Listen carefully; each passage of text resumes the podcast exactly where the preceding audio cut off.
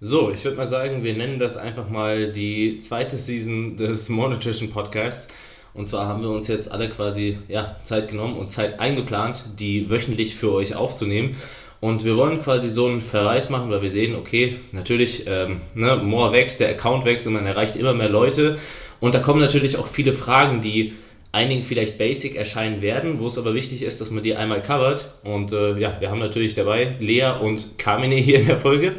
Und ähm, wir werden starten quasi damit, okay, wie findet man überhaupt für sich heraus, welche Ernährungsform passt? Was ist überhaupt eine Ernährungsform? Was haben wir alle so durchgemacht? Und quasi, ja, wir nennen das mal so die, das, das Grundfundament der Ernährung, wie man da so anfangen kann.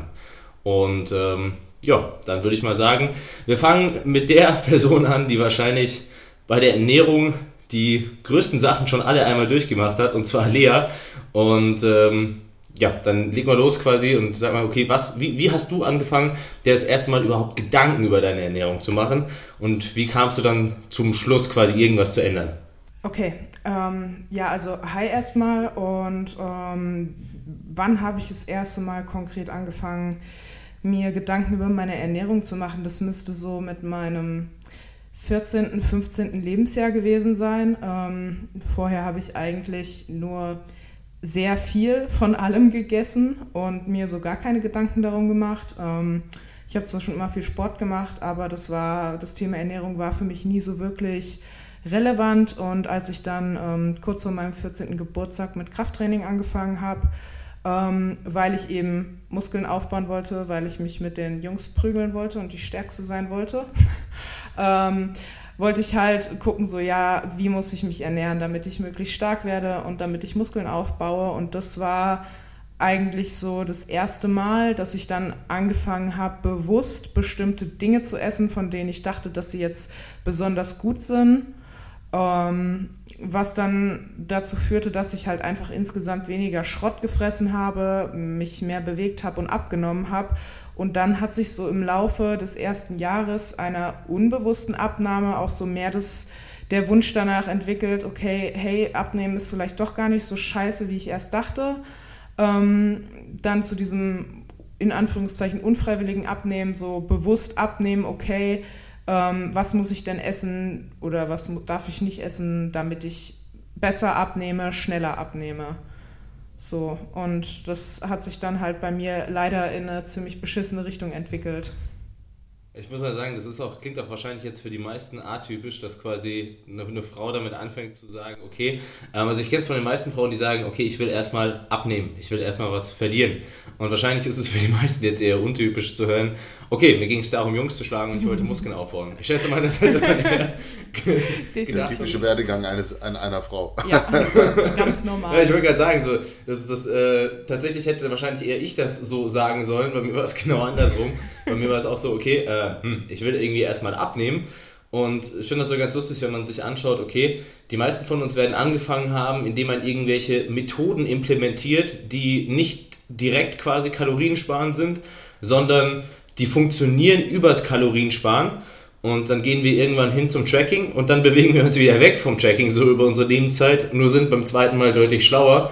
Aber damit wollte ich erstmal an Carmine übergeben und auch fragen, okay, wie war bei dir so der Werdegang der Ernährung und auch wann hast du jemals angefangen mit Kalorienzellen? Ähm, also Werdegang ist bei mir relativ einfach ähm, mit dem Beginn des Bodybuilding-Sports. Also so war es eigentlich bei mir ähm, ganz klassisch auch über ähm, die Oldschool-Bodybuilder, die dann im Studio versucht haben zu erklären, wie man effektiv Muskeln aufbaut, worauf man ähm, den Fokus legen sollte. Dann bei mir ganz klassisch auch über Bodybuilding-Magazine. Also ich habe halt wirklich so die Flex abonniert gehabt, Muscle Fitness und ja, erstmal angefangen, wirklich so über die Eiweißkomponente zu arbeiten, noch nicht so wirklich einen Fokus auf Kohlenhydrate und Fette gehabt, ähm, sondern wirklich erstmal nur versucht, mich relativ clean zu ernähren, weil das ja so promoted wurde. Du musst dich clean ernähren, um gut Muskeln aufzubauen. Und ähm, ja, hab dann, also hab da wirklich so ein paar Jahre ganz, ganz hardcore den Tupperdosen-Lifestyle gelebt und da auch angefangen, selbst zu kochen, weil äh, Muttis Essen war dann nicht mehr Bodybuilding-tauglich und ja, also das war so mein Einstieg. Das war mit 17, ja, ne, ja, so 16, 17, 17 rum, glaube ich. Und Kalorien tracken war zu der Zeit für mich überhaupt noch nicht äh, relevant. Ähm, keine Ahnung, da hatte ich noch, also da wusste ich einfach noch nicht, dass auch Kalorien zählen, sondern ich dachte einfach, ist ausreichend Eiweiß, ist genug Kohlenhydrate, ähm, ist deine paar Esslöffel Olivenöl oder Leinöl über den Tag, wie es dir halt erzählt, erzählt wurde und dann funktioniert das. Hat auch irgendwie funktioniert. Ähm, habe scheinbar unbewusst auch irgendwie einen Überschuss gefahren, ja, und das war so der Beginn eigentlich. Ähm, genau, und mit dem, mit dem Kalorien-Tracken, das kam sehr, sehr viel später, als ich dann wirklich angefangen habe, mich mit der Materie auseinanderzusetzen. Aber ähm, ja, das hat echt eine ganz, ganz lange Zeit gedauert, bis ich mich überhaupt mit Kalorien auseinandergesetzt habe. Vorher war es wirklich so auf Lebensmittelebene, dass ich einfach versucht habe, äh, die Lebensmittel, die ich vorgegessen habe, auszutauschen, gewisse Dinge mehr zu essen, andere Dinge weniger zu essen oder wirklich komplett zu streichen. Aber die ähm, Kalorienebene, die habe ich erst sehr, sehr viel später erreicht. Was, was ich sehr spannend finde, ist, was einem auffällt, sagen wir mal, wenn dich jetzt jemand fragen würde, okay, bring mir Ernährung bei, dann würden die meisten, die Ahnung vom Kraftsport haben, wahrscheinlich erstmal anfangen mit der absoluten Grundlage, mit der Kalorienbilanz und halt erklären, okay, hier, hier, wenn du halt mehr isst, als du verbrauchst, wirst du zunehmen und wenn du weniger isst, als du verbrauchst, wirst du abnehmen. Und da führt kein Weg dran vorbei. Die meisten lernen das wahrscheinlich nicht als erstes. Ich muss sagen, ich habe das damals unbewusst als erstes gelernt, ähm, als ich irgendwie, boah, 12 oder 14 war oder so. Meine Mutter hatte Weight Watchers gemacht und wer Weight Watchers nicht kennt, die machen im Endeffekt ja auch nichts anderes als Kalorienzellen, nur sie machen das halt über ein Punktesystem. Also sie sagen halt, ich glaube 50 Kalorien oder so entspricht einem Punkt und dann versucht man halt weniger Punkte zu essen. Man versucht halt irgendwie 20 Punkte zu essen oder so. Und ich habe damals dann irgendwie das mal mitgemacht, weil ich es irgendwie ganz spannend fand und ich fand halt diese Erkenntnis so lustig, okay, ich kann auf dem Papier irgendwas machen und mich dran halten und dann verändert sich wirklich was. Also das am eigenen Körper zu sehen, was halt sonst ja, auch in der echten Welt passiert, aber man nie so im Kopf hat. Ne? Also wenn ich einen Ventilator anschalte, dann schalte ich einen Ventilator an und er ist an. Aber bei, beim, beim Körper war einem eigentlich nie so bewusst, dass man machen kann, okay, ich kann das wirklich aktiv verändern, je nachdem, wie ich mich verhalte. Und das passiert auch wirklich so. Ich muss aber sagen, das war nicht unbedingt die beste Sache für, fürs Essverhalten her, ne? weil ich habe damals dann unterbewusst, sehr bewusst eigentlich auch schon angefangen, ähm, zu versuchen, mich jeden Tag zu unterbieten. Habe dann irgendwie mal angefangen, so 10 Punkte zu essen, was 500 Kalorien entspricht, was nicht die beste Idee ist für einen 14-Jährigen. Ja, aber bei, bei, drei, vier, bei drei, vier Stunden Fußball am Tag, so. Das ist auf jeden Fall äh, richtig lustig. Und deswegen würde ich fast schon sagen, okay, wenn ich jetzt einen Anfänger hätte, dann würde ich ihm zwar die Kalorienbilanz erklären, aber ich würde doch direkt sagen, ey, pass auf, dass du dich nicht zu sehr drauf fixierst, und nicht zu sehr quasi versuchst, nur auf dem Papier zu denken, weil dieses, dieses emotionale Abschalten des Kopfes funktioniert eine Zeit lang und dann, finde ich, schlägt das oftmals öfters emotional zurück. Aber ich glaube, das ist ein guter Punkt für Lea. Ja, das ist ein äh, super Punkt für mich. Also ähm, für mich hat das Ganze die ersten zwei, drei Jahre auch super ohne Kalorienzählen ähm, funktioniert. Also ich habe einfach ja auch so, was mir quasi im Fitnessstudio vom Besitzer erzählt wurde. Er war halt so, ähm, ja, Oldschool-Typ, Markus Rühl-Fan.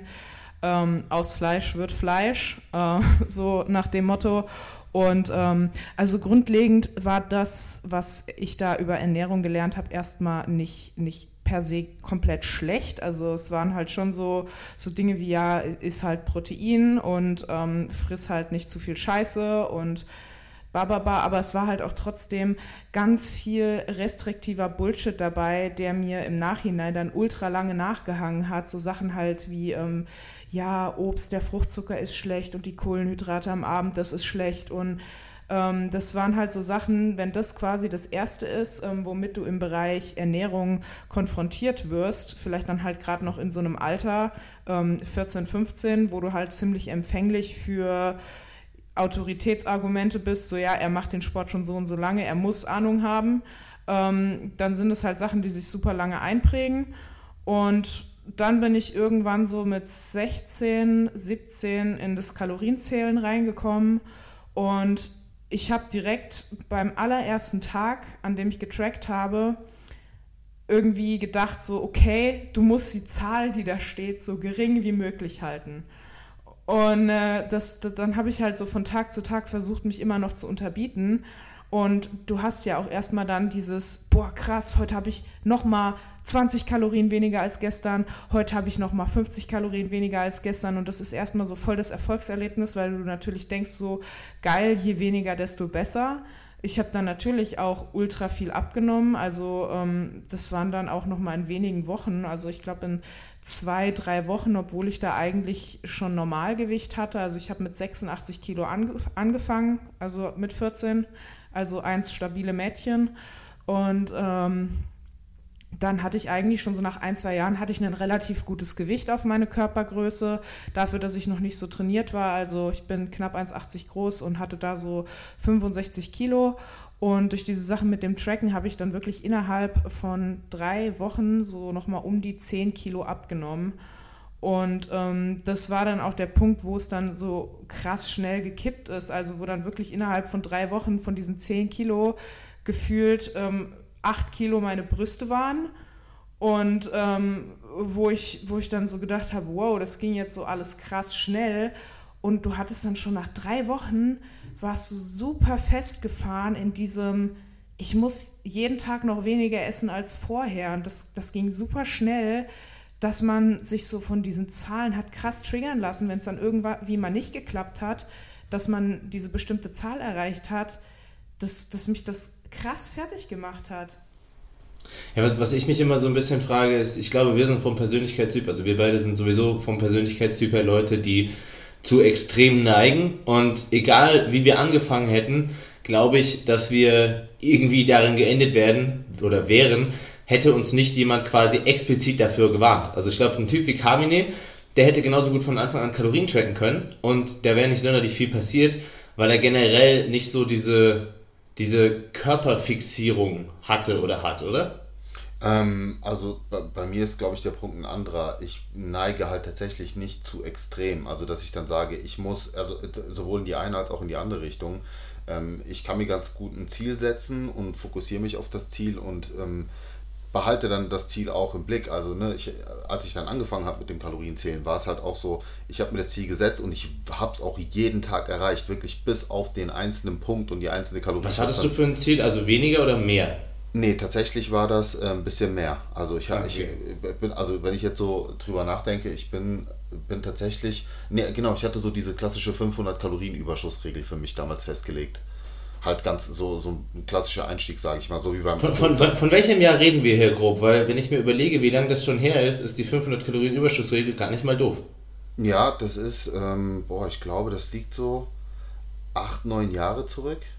Weil, wo, das frage ich mich nämlich gerade, wie, ja. wie, wie kamst du drauf? Weil früher war es ja noch echt so, dass man jeglichen Blödsinn gehört hat, aber oftmals nicht, okay, ja, so dieses Fettfressen. Ja, ja, weil so, so die klassische Philosophie äh, war ja früher eigentlich Fettfressen in der Offseason und dann äh, richtig abnehmen in der Diät.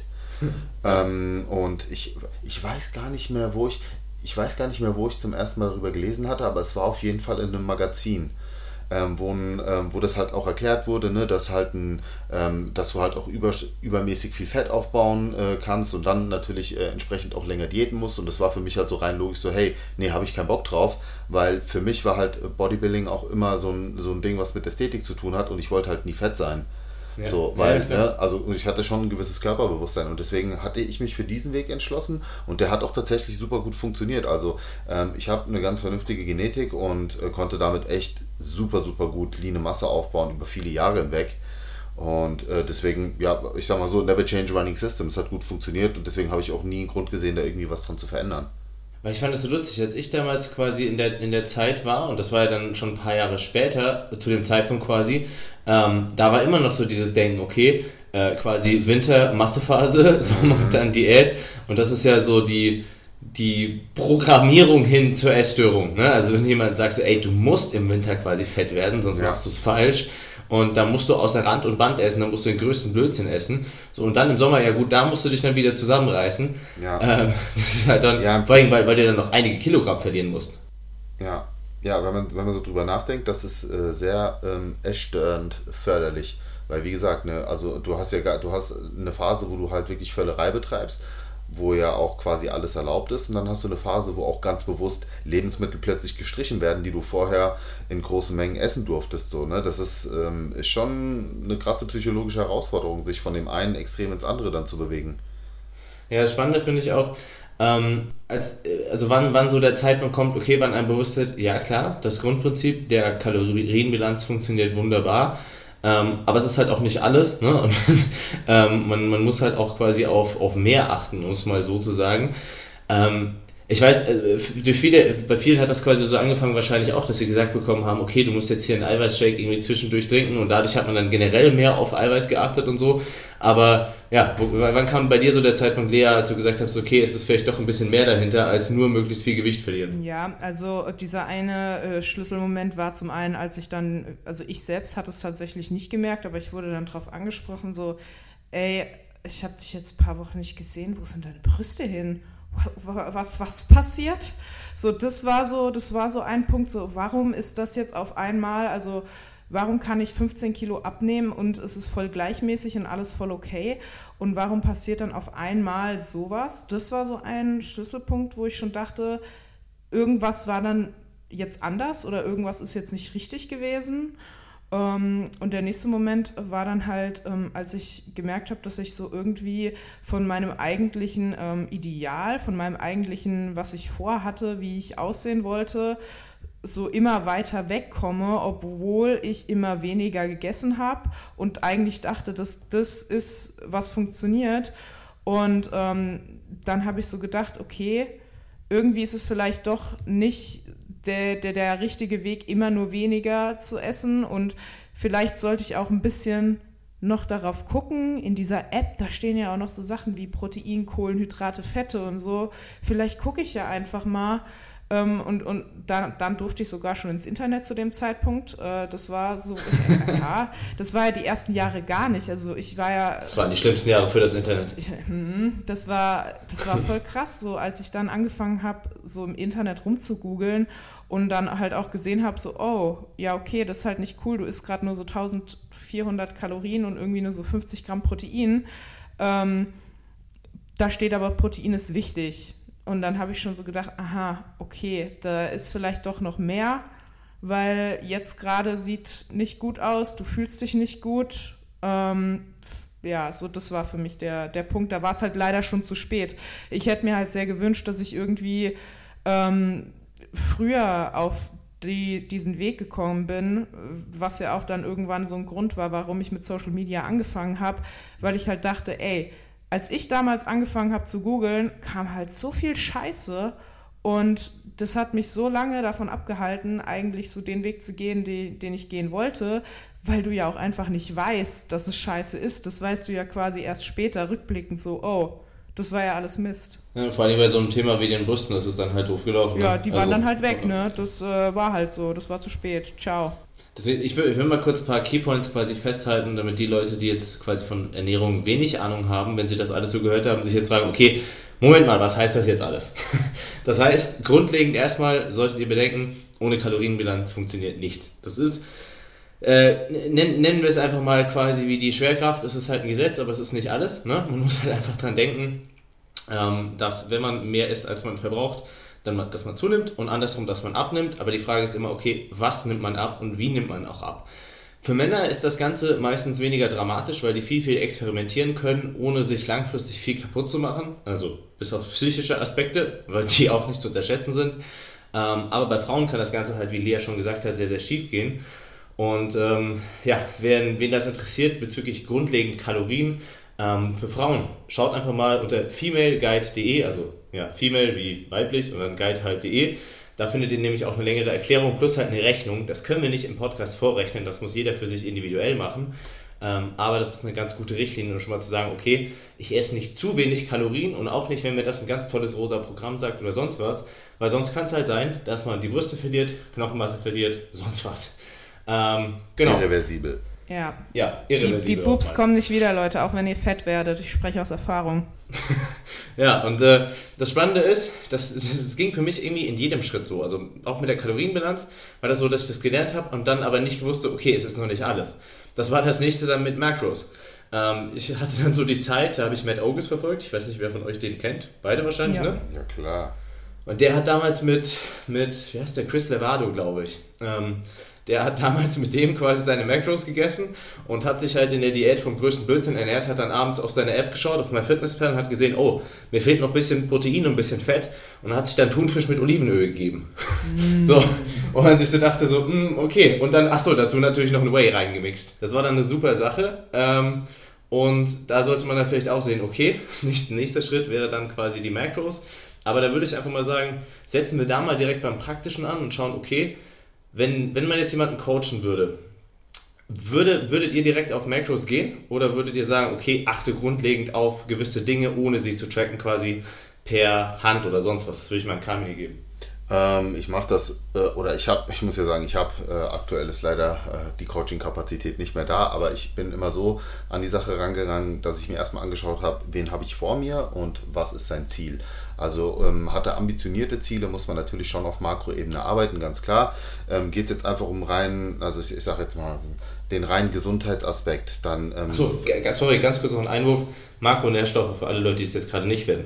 Proteine, Fette, Kohlenhydrate. Die Ernährung teilt sich in drei große Makronährstoffe auf. Proteine, 4 Kalorien pro Gramm, Carbs auch ca. 4 pro Gramm, also Kohlenhydrate und Fette ca. 9 pro Gramm. Ähm, genau, geht es halt um den reinen Gesundheitsas äh, Gesundheitsaspekt, ähm, gehe ich eher auf so diese ähm, grundlegenden Informationen. Ne? Erhöhe einfach deinen Eiweißanteil, ähm, achte halt darauf, äh, dass Kohlenhydrate in einem, in einem bestimmten Maße zugeführt werden. Also versucht er eher so äh, Tipps zu geben, wie man die Ernährung allgemein etwas äh, kalorienbewusster und makronährstoffbewusster gestalten kann, ohne jetzt aber zu sehr auf äh, Kalorien zählen, genaues Tracken und so weiter einzugehen. Dann sind es eher so Tipps wie, versuche einfach zu jeder Mahlzeit äh, eine Portion Eiweiß zu haben, wie groß sollte die Portion Eiweiß haben und so weiter. Erkläre dann halt so die grundlegenden Sachen wie Sättigung.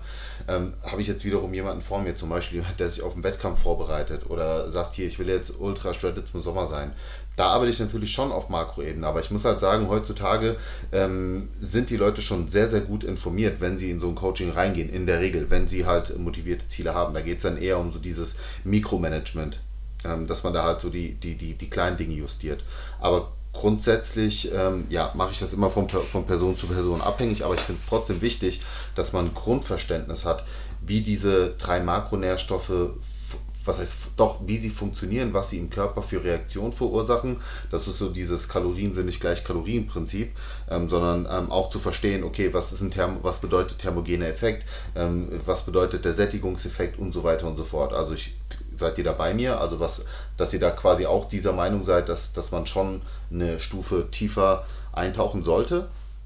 Ja, das, das Ding ist, wenn ich mir gerade mal überlege, ähm, also wir haben halt natürlich auch durch unsere Positionierung oftmals erfahrene Leute, ne? aber ähm, die Folge geht ja auch so ein bisschen an die, auf die, die jetzt quasi neu dazustoßen und sagen, okay, ich möchte jetzt entweder jemanden verweisen auf die Ernährung oder, also zum Beispiel einem Freund sagen, okay, hör die Episode an oder einer Freundin und dann weißt du mehr. Und ähm, deswegen würde ich halt auch gerne mal auf den Post heute eingehen. Und zwar, du hattest ja heute auch einen Post auf dem More-Account ähm, bezüglich Low Carb. Und das finde ich halt eine super Sache, weil Low Carb ist so eine der ersten Sachen, glaube ich, die man hört, wenn man sich mit Fitnessernährung mm, beschäftigt. Absolut, ja.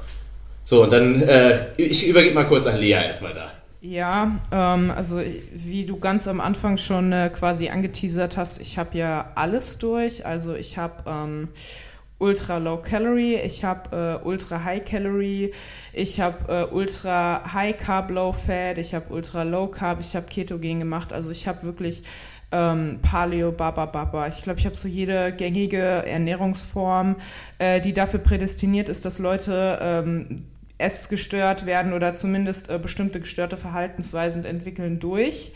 Und, ähm, ja, aber ganz kurzer Einwurf, habe ich auch gemacht, wirklich alles. Einfach deswegen, weil ich gesagt habe, ähm, wenn ich einen Kunden vor mir habe, der sich vegan ernährt, der sich vegetarisch ernährt, der eine Keto machen will, dann muss ich selbst einmal diese Erfahrung über mindestens ein halbes Jahr gemacht haben. Und ich habe hab mir wirklich immer ein halbes Jahr genommen, um mich reinzufühlen in den Kunden.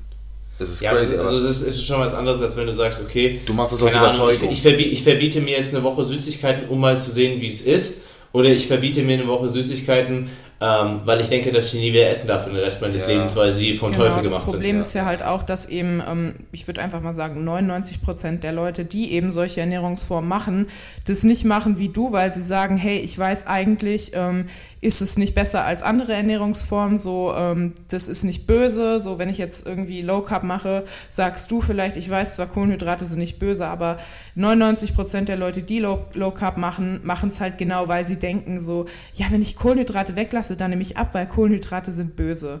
Und ähm, das war halt. Also der, ganz kurz, das ist auch in der, in der Psychologie halt wirklich ganz klar. Also dieses, ob man sagt, ich kann nicht, ne? also jetzt quasi Low Carb aus, okay, ich brauche Low Carb zum Abnehmen, das heißt, ich kann keine Carbs essen, ist ja psychologisch für dich was komplett anderes als, okay, ich könnte, aber ich will gerade keine Carbs essen, weil ich einfach gar keinen Bock drauf habe und das irgendwie anders genau, mache. Genau, beziehungsweise es ist ja nicht nur ich kann nicht, sondern ich darf nicht. Das ist ja nochmal was anderes. Und ähm, das ist halt auch das Problematische, was dann im Kopf mit den Leuten passiert. Ähm, sie schießen sich, also sie, sie googeln irgendwas, abnehmen oder schnell abnehmen, whatever. Und äh, dann, dann landen sie halt auf irgendwelchen Seiten von Coaches und, und, und gewissen Sesseln. Und ähm, naja, dann ist da halt so ein Typ, der denen erzählt, ja, und du kannst nur äh, Bauchfett abbauen, wenn du die Kohlenhydrate komplett weglässt, weil Kohlenhydrate schütten Insulin, Insulin. aus und Insulin, Insulin, hemmt die Fettverbrennung und klingt ja dann auch erstmal voll plausibel, weil ist ja auch erstmal richtig so, dass Insulin die Fettverbrennung temporär in, hemmt, aber so es hat halt nichts damit zu tun, ob du Fett abbaust. Aber erklär das halt dann mal so jemanden, der sich von dem von so Leuten halt irgendwie 20 Videos angesehen hat. Das ist wie eine Gehirnwäsche und ich weiß, wie viel Zeit man dann damit verbringt, jedes Video von so Leuten zu gucken und was sie sagen, das klingt halt alles voll plausibel und voll krass und die erzählen das voll überzeugt und dann machst du es. Und natürlich funktioniert das, wenn du vorher irgendwie abends Spaghetti Bolognese und morgens hier Brot und mittags da in der Kantine äh, auch nochmal Nudeln und so gegessen hast. Ja, wenn du das dann halt alles irgendwie gegen Salat eintauschst und Steak, ist ja per se auch erstmal nicht schlecht, weil Low Carb bei den meisten dazu führt, dass sie tendenziell eher unbewusst mehr Protein zu sich nehmen und dann abnehmen und sich tendenziell vielleicht sogar besser fühlen, weil sie auch mehr Gemüse essen. Nur die Leute verstehen dann halt nicht, dass sie sich besser fühlen, weil sie sich einfach insgesamt besser ernähren und dass sie abnehmen, weil sie ein Kaloriendefizit haben, sondern bei denen ist halt so, aha, Kohlenhydrate weg, ich nehme ab, ich fühle mich gut. Okay, ja, Kohlenhydrate böse, der Dude im Internet hatte recht. So, das ist halt, das ist ein krasses Problem, weil das ist so schwer, die Leute dann davon zu überzeugen, dass es eben nicht so ist. Ja, vor allen Dingen äh, darf man ja auch nicht vergessen, wir sprechen ja auch teilweise über Leute, ich meine, wer will abnehmen? Offensichtlich Leute, die übergewichtig sind. So, und was, was haben wir bei Leuten, die häufig sehr oder sehr übergewichtig sind? Schon so eine angehende Insulinresistenz. So, und natürlich fühlen die sich erstmal besser, wenn die mit den Kohlenhydraten auf einmal runtergehen, damit ein bisschen spielen. Ne? Also auch so das allgemeine Wohlbefinden.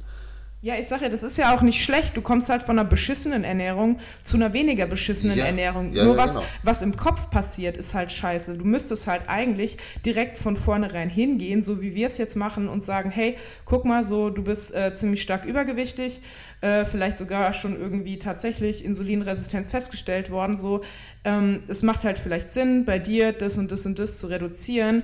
Einfach zum einen, weil es deine Insulinsensitivität verbessert. Deshalb machst du jetzt auch Sport. Äh, wir gucken, dass du Protein und Gemüse isst und du wirst dich besser fühlen. Aber Lebensmittel XY ist nicht tendenziell böse oder schlecht. Nur du musst jetzt halt aufpassen dass du dein Gewicht reduzierst und wenn wir da in einem normalen Level sind und so, dann kannst du das auch alles wieder einbauen. Aber das sagen die Leute ja nicht. Ja, das, das, das Problem ist halt immer die emotionale Komponente. Ja. Also stell dir vor, die hätte jemand, wenn du anfängst mit dem Training, hätte dir jemand gesagt, okay, wenn du die Hanteln auf die, äh, wenn, du, wenn du die Gewichte auf die, auf die Hantel auflädst, dann darfst du immer nur mit dem kleinsten Gewicht anfangen und musst das größte Gewicht immer außen haben von der Scheibe her. Und hätte sie gemacht und wäre stärker geworden. Und das wäre auch nie zum Problem geworden, weil absolut keine emotionale Komponente fehlt. Du wärst nie auf die Idee gekommen, hättest gesagt, boah, ich muss jetzt aber das mal andersrum probieren. Und, aber sobald du halt bei Essen bist, hast du halt eine riesige emotionale Komponente da. Wenn du dann halt anfängst mit, mit Verboten, irgendwann bricht der da. Also es gibt fast nie Leute, die sich aktiv was verbieten und nie, äh, ja, nie quasi dann ähm, da ausfallen. Und ab dann hat man halt wirkliche Probleme. Also sehen wir auch in den Kommentaren oftmals von Leuten, die Heißhunger nach Brötchen haben. Diese Leute, ich verspreche es euch, die werden davor nie Heißhunger auf Brötchen gehabt haben. Die werden nie um 7 Uhr aufgestanden sein und sich gedacht haben, boah, ich brauche jetzt unbedingt ein Brötchen. Aber halt ja. nach der Diät dann schon. Ey, bei mir war es auch so, oh, als ich Low Carb gemacht habe, wirklich ein Stück Vollkornbrot hatte für mich die Anziehungskraft von einem Schokoblauen. Ey, Keto, Keto, das Kein Schlimmste Witz. Also überhaupt kam mir Keto, auch ja. Keto, ne? Wirklich, ja, ich konnte kein ich konnte kein scheiß Fett mehr sehen. Mein Vater hat einfach einen, ich hasse Weizenbrötchen, ich finde die so langweilig, ne? Mein Vater hat ein Weizenbrötchen gegessen, ich bin so in so, oh, es riecht so gut, Weizen. Ja, ohne Sch ich weiß nicht, ich habe ich hab mich eigentlich, ich habe mich bei der Keto eigentlich immer nur auf meinen Refeed-Tag gefreut. das war echt so. Aber am Ende des Tages sind wir uns ja alle einig. Und ich glaube, das ist ja auch so der Konsens, dass jeder für sich halt selbst herausfinden muss, was ist so die Diät oder die Ernährungsform, mit der er sich am wohlsten fühlt und klar, am Ende des Tages bedeutet Diät, eine Diät zu halten, zu verzichten, auf Kalorien zu verzichten, nur über welche Stellschraube das dann passiert, ob das jetzt über Kohlenhydrate oder Fette passiert oder eine Mischform aus beiden, weil Proteine ähm, müssen halt irgendwo konstant bleiben. Das ist ja dann die Sache, die jedem selbst obliegt. Und wenn man den Dreh erstmal raus hat, dann ist es halt maximale Freiheit, weil du halt damit so spielen kannst, wie es gerade in deinen Tag reinpasst. Dann kannst du mal einen Tag machen, wo du mehr Kohlenhydrate hast und weniger Fette, einen anderen Tag, wo du äh, das Spiel genau andersherum machst und wie auch immer. Und das ist ja das Schöne, wenn du dieses Wissen hast und dafür dient ja auch dieser Podcast, den Leuten halt zu vermitteln, was sind die Grundlagen und wenn du diese Grundlagen kennst, dann eben eine Stufe weiter zu gehen und eben dieses Flexible Dieting Prinzip für dich dann umzusetzen. Das ist somit das schönste Gefühl, was du eigentlich bekommen kannst, weil dann hast du niemals das Gefühl zu verzichten, weil du eigentlich alles essen kannst, ähm, weil du alles im Blick hast. Ja, ich finde, ich, find, ich will am Ende immer so, also von jedem Themengebiet immer so eine Art Rekapitulation haben und auch, ähm, wenn jemand sagt, okay, aber Moment mal, ich habe jetzt gehört, Low Carb ist tatsächlich besser, weil man dadurch richtig viel mehr abnimmt. Ähm, es gibt das Diet Fits Trial, nennt sich das Ganze. Da hat man also quasi eine Studie, wo man zwei Gruppen verglichen hat. Und das große Problem bei Low Carb ist immer, in der Realität, hat der Lee auch schon angesprochen, wenn Leute anfangen Low Carb zu machen, dann essen sie meistens automatisch auch mehr Protein. Ne? Also wer jetzt sagt, okay, ich esse jetzt weniger Brötchen und dafür mehr Steak, der isst meistens halt auch mehr Protein. Ähm, es ist aber eben nicht der einzige Weg, mehr Protein zu essen. Und wenn man zwei Gruppen vergleicht und sagt, okay, die haben beide ähnlich viel Protein, nur die eine kriegt mehr Kohlenhydrate und die andere kriegt mehr Fette, aber bei beiden sind die Kalorien und das Protein sehr ähnlich, dann sieht man, okay, die haben auch identische Diätergebnisse. Das heißt, Low Carb für euch, wenn ihr sagt, okay, es ist ein Werkzeug. Wenn ihr sagt, okay, ich habe jetzt gerade eine Phase vor mir, ich möchte ein bisschen was abnehmen und ich möchte gerade so essen, ey, dann ist das das richtige Werkzeug. Genauso wie wenn ihr einen Nagel in die Wand hauen wollt, der Hammer das richtige Werkzeug ist. Wenn ihr aber gerade viele soziale Events habt, wo ihr vielleicht mal Kohlenhydrate essen solltet oder wollt oder euch gefallen Kohlenhydrate einfach viel zu sehr, das ist halt wie wenn ihr dann versucht, mit einem Bohrer einen Nagel in die Wand zu jagen, wird halt schief gehen. Und genauso solltet ihr das, glaube ich, auch sehen, so als kleines Fazit. Du, du, hast, du hast gerade meine Worte anders ausgedrückt, danke dir. ja, und äh, ich glaube, das nächste Ding ist halt auch so dieses, ähm, es, es gibt keine Ernährung, die dich von irgendwas heilt und die per se alles gesund macht. Gibt's nicht. Ähm, ich denke, da sollte man auf das Vegan-Thema zu sprechen kommen. Mm, und gefährlich. da würde ich halt auch sehr, sehr gerne mit einer Anekdote anfangen. Und äh, zwar halt mit der Anekdote von Lea, weil ich glaube, das weiß ich selbst noch nicht so gar nicht. Wie kamst du eigentlich damals auf die Idee, ähm, vegan zu machen? Wie lange hast du es gemacht und wie, wie war so die Erfahrung? Okay, ähm, ja, erstmal das. Oder vegan zu leben. Ich würde sagen, das ist natürlich ähm, ein Thema, was äh, sehr emotional für viele behaftet ist, weil dann natürlich der ethische Aspekt mitspielt. Deshalb möchte ich direkt von Beginn einfach mal sagen, ähm, ich möchte den ethischen Aspekt hier vollkommen ausklammern, weil das einfach viel zu weit ausschweifen würde und ähm, weil das für mich tatsächlich auch ähm, beim vegan werden keine Rolle gespielt hat.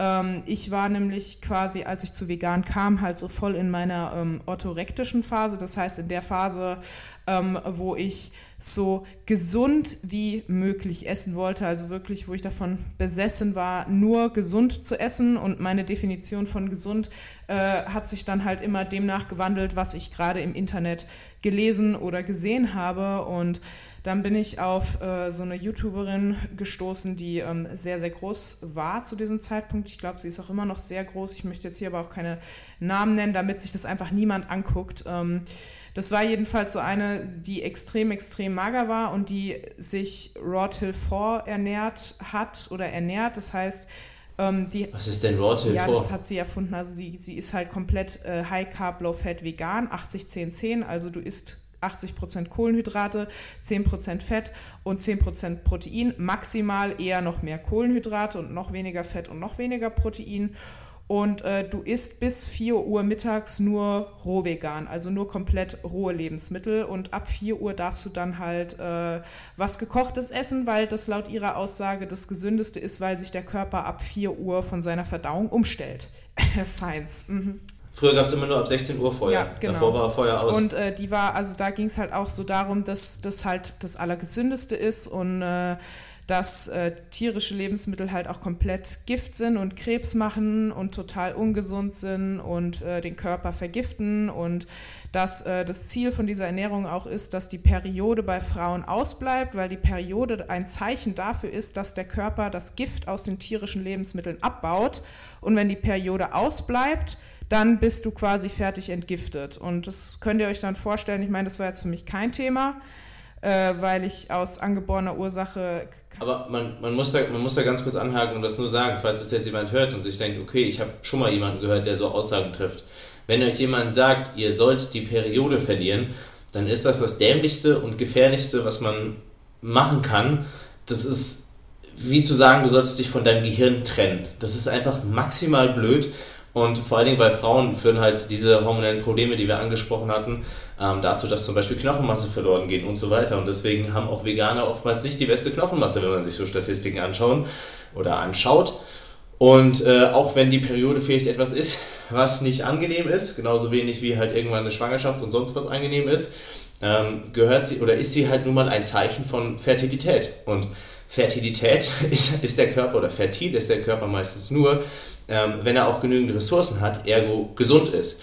Und wenn der Körper schon so weit ist, dass er sagt, okay, ich kann nicht mich selbst versorgen und auch noch einen, einen potenziellen Nachwuchs, deswegen schalte ich mal besser die Fertilität ab, das ist schon so kurz vor, äh, kurz vor Ende. Genau, da wollte ich eigentlich halt auch äh, quasi drauf jetzt hinweisen. Ich wollte halt nur vorher sagen, war für mich halt einfach dann kein Thema, weil ich aus angeborenen Ursachen halt keinen Zyklus habe. Aber für mich war halt auch so dieses, das ist die gesündeste und beste Ernährungsform und ich habe das dann halt auch wirklich gemacht. So, da war dann so vorgegeben, du musst halt mindestens 30 Bananen am Tag essen und ganz viele getrocknete Früchte. Ja, ganz viele getrocknete Jesus Früchte. Christ. Und ähm, boah, das ist eine Verdauung. Ihr könnt ey. euch dann vorstellen, so du bist halt irgendwie permanent krass vollgestopft von diesem Obst, aber irgendwie auch nicht satt, weil dir halt offensichtlich richtig viel fehlt. Also du sollst halt mainly Obst essen und äh, dein Magen ist voll, aber du bist nicht, nicht gesättigt, weil du hast halt einfach nur irgendwas reingestopft. Es fühlt sich einfach nur an, als hättest du fünf Liter Wasser getrunken.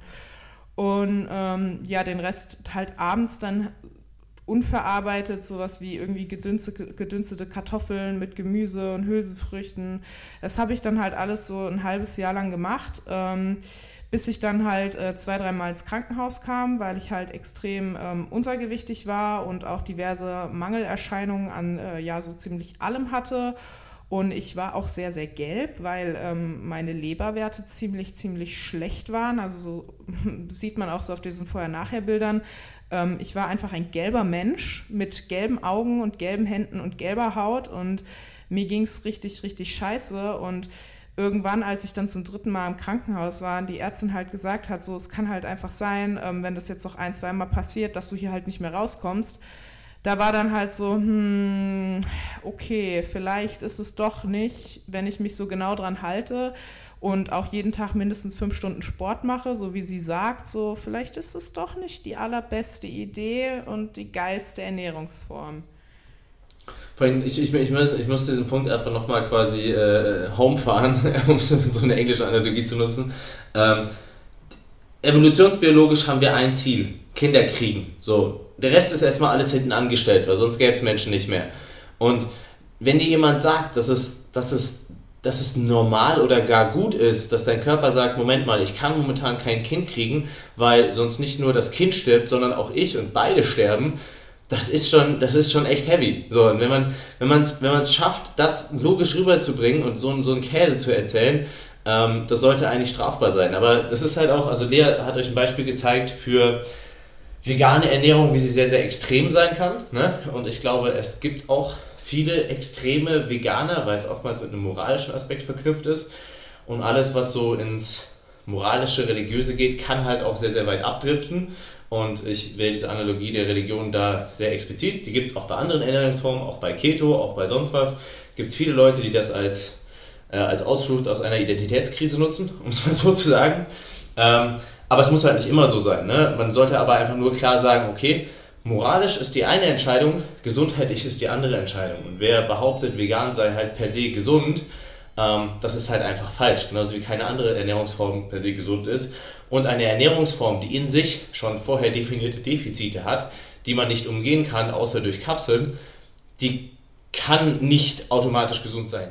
Ja, ich wollte sagen, also ich bin die Letzte, die da irgendwie jemandem äh, in den moralischen Aspekt reingrätschen möchte. Ich respektiere das vollkommen und ähm, ich würde da niemals sagen, öh, äh, du musst aber Fleisch essen, so scheiß auf deine Moral. Ähm, ich bin da nur weil's mich, weil ich halt da auch biased bin, also weil ich halt diese Erfahrung gemacht habe und weil ich halt auch in, zu diesem Zeitraum, als ich dann damit aufgehört habe, so viele Nachrichten von Mädels bekommen habe, als ich dann halt gesagt habe, ey, mir ging es damit total schlecht, die dann gesagt haben, boah krass, ich habe mich nie getraut, das öffentlich zu sagen und so, mir, äh, mir geht es auch total schlecht, ich war auch ein paar Mal im Krankenhaus. Und ähm, dann gab es diesen anderen Teil dieser äh, Community, der dich dann öffentlich äh, zerrissen hat und äh, gemobbt hat und äh, die Re Ersatzreligion halt und ja, bring dich um und bababa. Also da sind teilweise auch einfach Leute, wo du sagst, ey, die, die dürftest du eigentlich da gar nicht im Internet draußen frei rumlaufen lassen und Leuten erzählen lassen, dass das irgendwie das Nonplusultra ist, dass man sich so ernähren soll. Und das ist auch fernab von jeder sinnvollen, moralischen, veganen Ernährung, weil wenn du halt selbst dra drauf gehst, dann hat das auch nichts mit Moral und ich mache das für die Umwelt zu tun. Ja gut, der Umwelt tut man im Endeffekt trotzdem was zugute, ja. aber es ist vielleicht nicht die beste Strategie. Ja. Kamini, wie sieht das aus bei dir mit veganen Kunden? Hattest du ja wahrscheinlich auch schon mal, aber ich schätze mal nicht, dass die so in den Bereich reingingen, ne? Nee, also nicht, nicht so ins Extreme. Ich hatte halt ganz äh, so, so den Klassiker, dass äh, vor allen Dingen Frauen, ähm, eigentlich nur Frauen, wenn ich, äh, wenn ich jetzt drüber nachdenke, zu mir gekommen sind, weil sie der Meinung waren, dass sie durch eine vegane Ernährung automatisch abnehmen und genau das Gegenteil davon passiert ist. Und ich dann erstmal das Ganze, was wir hier besprechen, aufarbeiten äh, mussten mit, was sind Kalorien, Kalorienbilanz, äh, warum ist eine gewisse Makronährstoffverteilung wichtig und warum ist das Ding mit der veganen Ernährung bei denen in die Hose gegangen, weil wenn ich dann die Ernährungspläne bekommen habe und da einfach mal die Kalorien ausgerechnet habe, mir ähm, ja immer die Hände über den Kopf zusammenschlagen musste. Aber Avocado, Nussbrot ja. mit Kokosöl, äh, genau, Kokos genau. Brownies oder so. Und, und, und, Kilo, und kiloweise Nussmus auf ähm, leckerem ja, was weiß ich, Brot. Reiswaffeln oder so. Ja. Also ja, genau. Und da, also da, da hatte teilweise das Porridge früh morgens mit Nüssen und Hafermilch äh, schon weit über 1000 Kalorien. Oh, stabil. So. Ja, also genau, das waren so die typischen Vegan-Kunden, die ich hatte. Also wirklich Leute, die gedacht haben, A, ist es eine Abnehmdiät automatisch oder B, ist es halt wirklich die gesündere Ernährungsform. Und ich, ich finde das auch ganz lustig, da werden halt auch oftmals so Beispiele zitiert und ich glaube, man sollte mal so hier so drei, vier anführen, das ist meistens so mein Part, diese, diese lustigen Mythen, die man so oft hört. Ähm, von wegen zum Beispiel, ja, Milch würde ja dazu führen, dass Kalzium aus dem Körper ausgeschwemmt wird. Wenn euch so, so jemand was sagt und er sagt, ja, Milch ist schädlich, weil Kalzium aus dem Körper ausgeschwemmt wird. Hm, das klingt erstmal logisch, weil halt Kalzium rausgeht. Das Ding ist halt, ähm, wenn, wenn wir Wasser trinken, dann werden wir am Ende auch Wasser ausschwemmen. Wir werden urinieren. Haben wir dadurch jetzt Wasser verloren? Nee, nicht wirklich, weil irgendwie mehr drin bleibt, als rausgeht. Und genauso ist es halt auch bei Milch und Kalzium. Und diese, diese oberflächlich logischen Sachen, die aber im Endeffekt komplett falsch sind, die hört man halt sehr, sehr oft äh, bei der veganen Ernährung. Auch zum Beispiel, äh, wenn man sich die angebliche China Study anschaut. Ähm, ist immer sehr, sehr lustig, weil sich Leute für besonders schlau halten, weil sie sagen, ach, hast du nicht die China Study gelesen? Und wenn man sie mal fragt, was hast du denn gelesen? Das Buch oder die Studie? Ja, äh, das, das Buch, ne? Wo dann halt äh, die Völker verheimlicht werden, die den höchsten Milchkonsum, Milchkonsum hatten äh, und die besten äh, gesundheitlichen Parameter, die werden halt einfach unterschlagen. Und bei sowas muss man sich halt einfach immer bewusst sein und deswegen, es, ist, es klingt doof, dass es keine einfache Antwort gibt. Es gibt kein, okay, ernähre dich so und es ist automatisch gesund, aber es gibt halt einfach Grundprinzipien.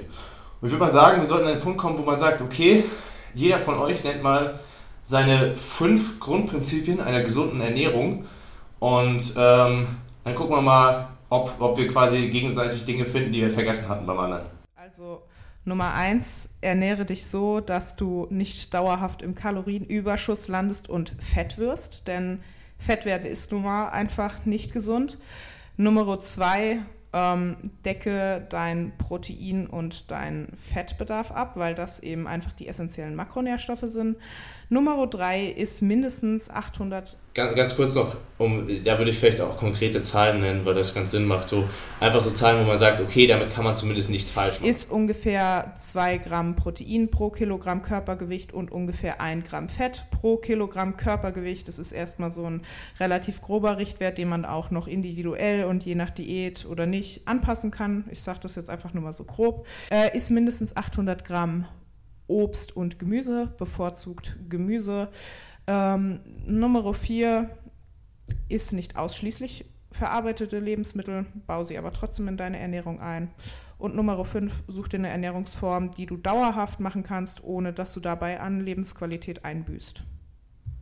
Ja, ich würde ich würd ganz kurz noch einen Punkt quasi ergänzen bei dem verarbeiteten Lebensmittel, weil ich denke, für jemanden, der, ähm, der das nicht kennt, der weiß vielleicht nicht ganz mit der Begrifflichkeit umzugehen.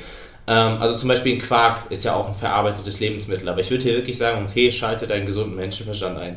Ein Quark ist, sagen wir mal, verarbeitet, aber er ist sehr, sehr nah an einem Naturprodukt und im Endeffekt einfach nur ein bisschen Casein rausgezogen aus der Milch. Ähm, wenn wir von einem verarbeiteten Lebensmittel reden, dann reden wir von Dingen wie einem Burger, eine Pizza, Cookies und sonst was.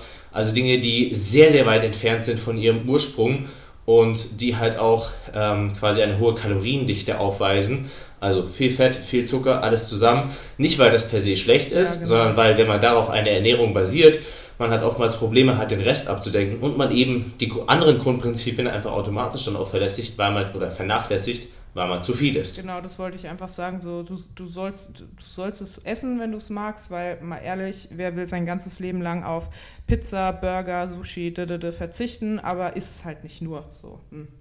Da habe ich doch direkt einen Punkt. Such dir die passenden Alternativen. Das ist dein Ding, genau. Das ist dein Stichwort. Das ist mein Stichwort. Ja, das, das wäre vielleicht so eine Sache, ähm, langfristig sich einfach feste Fundamente äh, in der Ernährung einzubauen.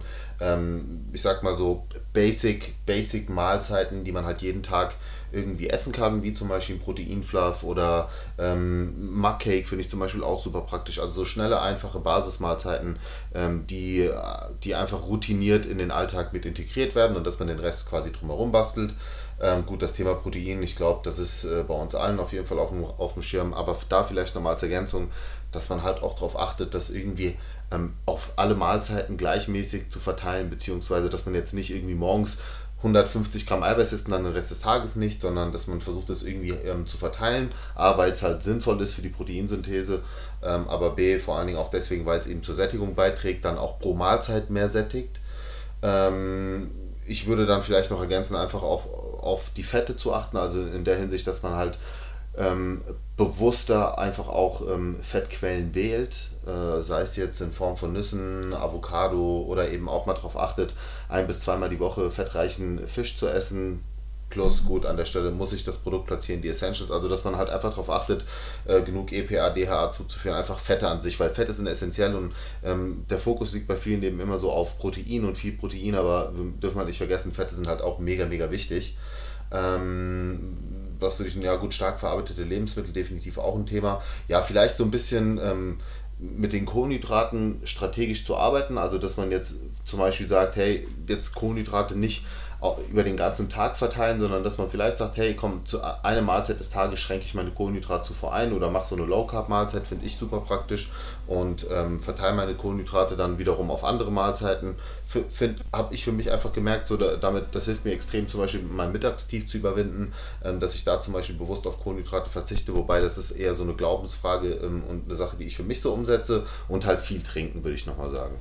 Einfach ja. um das mal so zu ergänzen. Viel trinken finde ich halt extrem wichtig und auch da Thema Leitgetränke, ähm, absolut ja völlig in Ordnung. Schaut euch die ja. Infografik auf dem Motor Ja, noch nicht mal die Infografik. Also, also A, das, weil das ist ja eher so der Gesundheitsaspekt, aber der andere Punkt, den ich auch für wichtig erachte, mir hat so eine äh, Coke Zero schon so manchen Heißhunger in der Diät echt erspart oder Heißhungerattacke, weil ich damit einfach quasi abblocken konnte, weil ich Lust auf was Süßes, auf den süßen Geschmack hatte und, und durch ein Zero-Calorie-Getränk quasi das komplett eliminieren konnte. So, jetzt hätte ich natürlich die Wahl gehabt. Gut, nee, äh, ich bin der Meinung, Diät-Cola ist schlecht äh, stattdessen esse ich jetzt lieber 10 Muffins. So.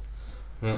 Was, was ich noch ganz lustig finde, oder ein Punkt, den ich unbedingt anfügen möchte, ist so dieses, okay, ähm, hab keine Scham davor, zuzugeben, dich, äh, dass du dich selbst überschätzt. Also ähm, so, so ein grundlegender psychologischer Aspekt im Sinne von, ähm, Menschen, wenn, wenn du Menschen fragst, okay, wie, wie handeln sie untereinander, dann würden die meisten sagen, okay, ich handle rational, ich wäge Vorteile, Nachteile ab und dann entscheide ich mich.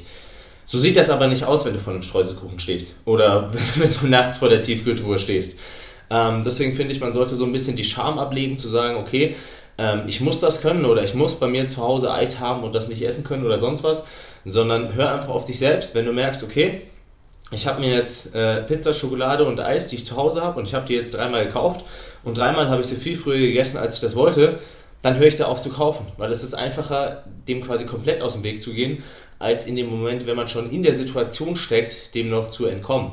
Also, ne, du sagst ja auch einem Alkoholiker nicht, also so doof es klingt, sagst ja auch nicht, okay, geh halt in eine Bar und dann trink nichts. Du sagst ihm, ey, bleib halt einfach aus der Bar das, raus. Das gleiche gilt und auch für If It Fits Your Macros. So, wenn es halt zumindest momentan für dich nicht funktioniert, einfach nur ein Stück Schokolade zu essen, weil du die ganze Tafel isst, dann lass es. Du musst nicht If It Fits Your Macros machen. Du musst dich nicht dieser Gruppe zuordnen, wenn es für dich nicht funktioniert, nur weil es Leute gibt, die sagen, das ist die einzig richtige Ernährungsform, das muss jeder machen, weil alle anderen sind voll uncool und voll altmodisch. Nein. Ja, also ich habe so, also so dieses, ja genau, hab keine Scham davor, einfach selbst zu sagen, okay, man ist limitiert, man hat nur eine gewisse Willenskraft, wenn man in bestimmten Situationen ist. Und ähm, deswegen kann man den auch versuchen, einfach aus dem Weg zu gehen, wenn das für einen selbst die richtige Entscheidung ist. Ne? Wenn man selbst kein Problem damit hat, Eis zu Hause zu haben und das nicht isst. Wenn man es nicht will, ey, alles supi. Ähm, an der Stelle auch, weil, weil Kamil das erwähnt hatte und ich glaube, weil am Ende immer noch sehr, sehr viele Fragen da sein werden zur Ernährung. Wir werden einerseits ähm, quasi jetzt auch direkt eine Fragestunde dann auf dem Instagram-Account starten, sobald der Podcast raus ist, aber andererseits ähm, versuchen wir auch nach und nach immer mehr Ernährungs- und Trainingsinformationen quasi in ein, ja, wie nennen wir das, in ein Infobot auf WhatsApp äh, einzuspeisen.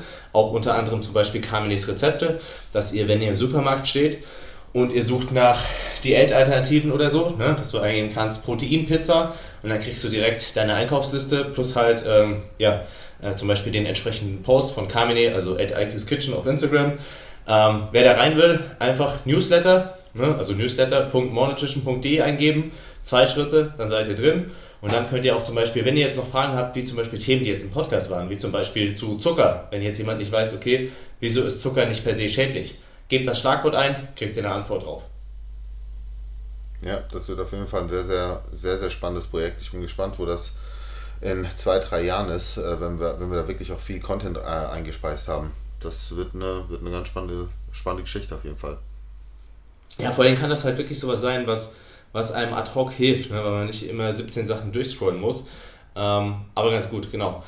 Ich glaube, dass für die erste Folge ist das eigentlich eine coole Sache. Ne? Also ich hoffe, man, man kann so am Ende vom Themengebiet jeweils eine Rekapitulation mitnehmen. Ich wollte nur mal fragen, ob ihr jetzt noch sagt, okay, es gibt noch irgendwas, wo ihr für Adherenz zur Diät, wo ihr noch ein Augenmerk drauflegen würdet haltet nicht an Dingen fest, wo ihr einfach merkt, dass es sich für euch äh, unangenehm anfühlt. Also nicht per se irgendwie versuchen, was umzusetzen, weil irgendjemand vielleicht aus deinem Umfeld damit erfolgreich war. Also so Thema Low Carb wieder, nur weil deine beste Freundin mit Low Carb super abgenommen hat, heißt das nicht, dass es auch für dich automatisch funktioniert. Wenn du merkst, dass es einfach ein Ernährungskonzept ist, was sich für dich nicht gut anfühlt, wo du auf zu viele Dinge verzichten musst, dann ist es nichts für dich. Dann lass los und versuch äh, dich an was Neuem.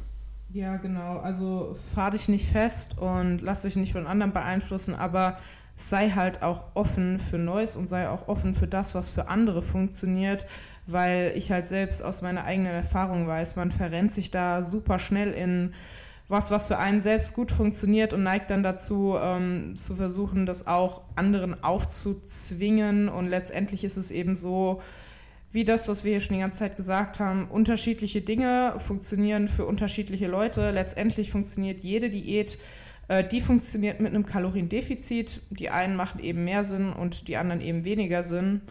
Und ähm, ja, deshalb probier einfach aus, was für dich am besten funktioniert.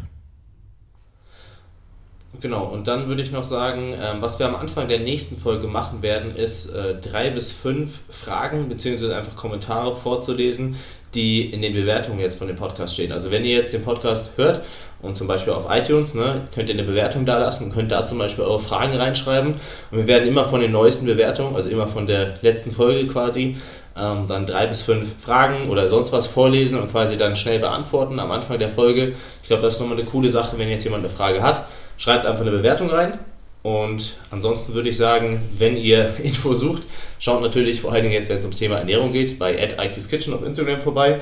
Ähm, ich habe früher auch oftmals gedacht, ja, Diät-Alternativen sind nicht so das Wahre, aber spätestens, wenn man die Proteinpizza ja, mal probiert hat, dann weiß man, okay, doch, das, das geht auf jeden Fall sehr, sehr klar.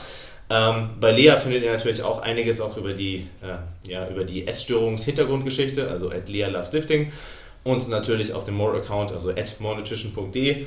Die Infografiken, wenn es jetzt noch Fragen gibt zur Ernährung und Training generell, wie gesagt, WhatsApp-Bot und damit wünsche ich euch erstmal oder ich sage Gude, das ist besser. Gude. Ich sage einfach Gude. Schönen Abend oder Gude. nee, schönen Tag, wann auch immer. Ciao.